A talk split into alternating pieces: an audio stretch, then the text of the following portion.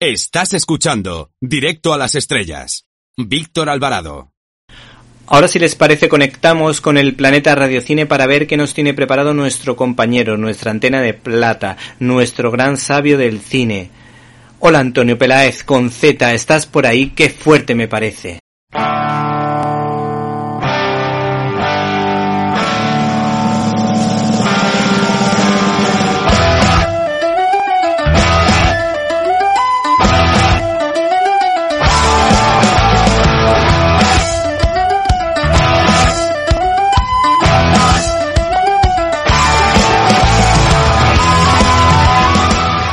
Fuerte!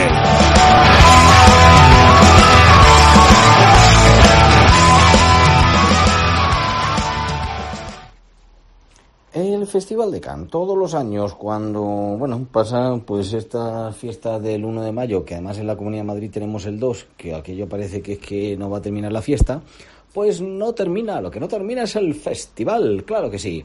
Os estamos hablando desde el planeta Radio Cine con todo nuestro cariño y nuestro amor para Víctor, más Víctor Alvarado que nunca, y para Directo a las Estrellas, ese gran programa ya centenario, tricentenario, ya Directo a las Estrellas es inmortal.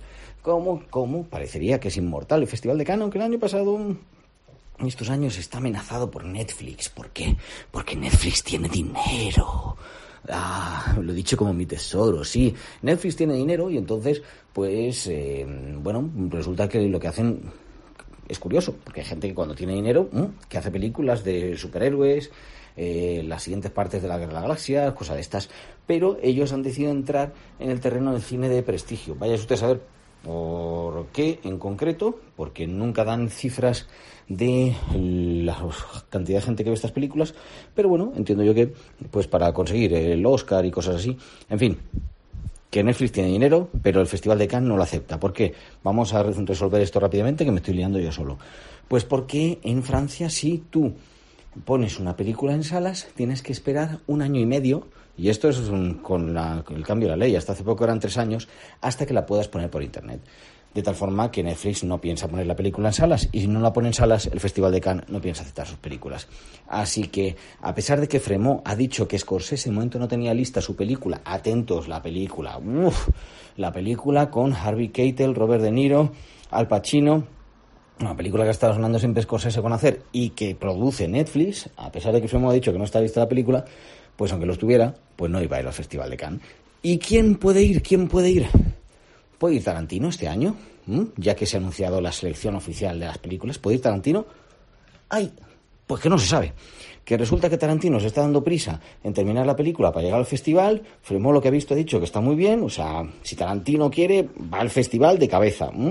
Recordemos que Pulp Fiction se vio el último día del festival, normalmente cuando se ponen las películas malas, y ganó la Palma de Oro.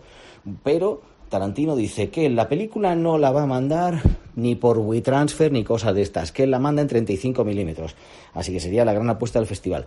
Pero quién sabe, ¿qué otras apuestas hay? Pues tenemos los hermanos Dardenne, que estos, bueno, pues siempre hacen sus, películas, que son interesantes, ya llevan dos palmas de oro, que el Loach, que lleva también dos palmas de oro, Almodóvar, que no lleva ni una sola palma de oro, pero con dolor y gloria, oye, se podría llevar algo, que no está nada mal.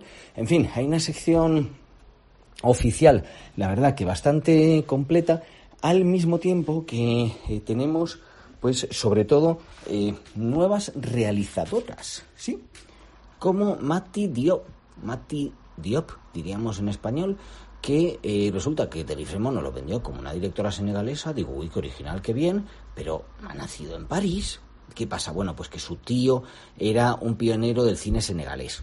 ¿Vale? Pues estamos aquí ya apostando por eh, una directora que no había estado nunca en Cannes y que de repente uh, aparece, bien, puede ser interesante. Eh, otra directora, Justine Trier, que estuvo con su primera película abriendo la semana de la crítica y que en este caso pues ya va a sección oficial que con Civil. La semana de la crítica, recordemos, es para primeras y segundas realizaciones y es como una sección paralela. Y otra directora como Jessica Hausner, que ya tiene una cierta trayectoria con Little Joe, que en este caso, bueno, pues eh, lo que hace es debutar en, en, sección oficial. ¿Quiénes más tenemos? Pues otros que debutan en sección oficial como Cornelio por un bollo. A mí me gusta este nombre un montón. Cornelio parece por un bollo, ¿no? ¿Te está gustando este episodio? Hazte fan desde el botón apoyar del podcast de Nivos. Elige tu aportación y podrás escuchar este y el resto de sus episodios extra. Además, ayudarás a su productor a seguir creando contenido con la misma pasión y dedicación.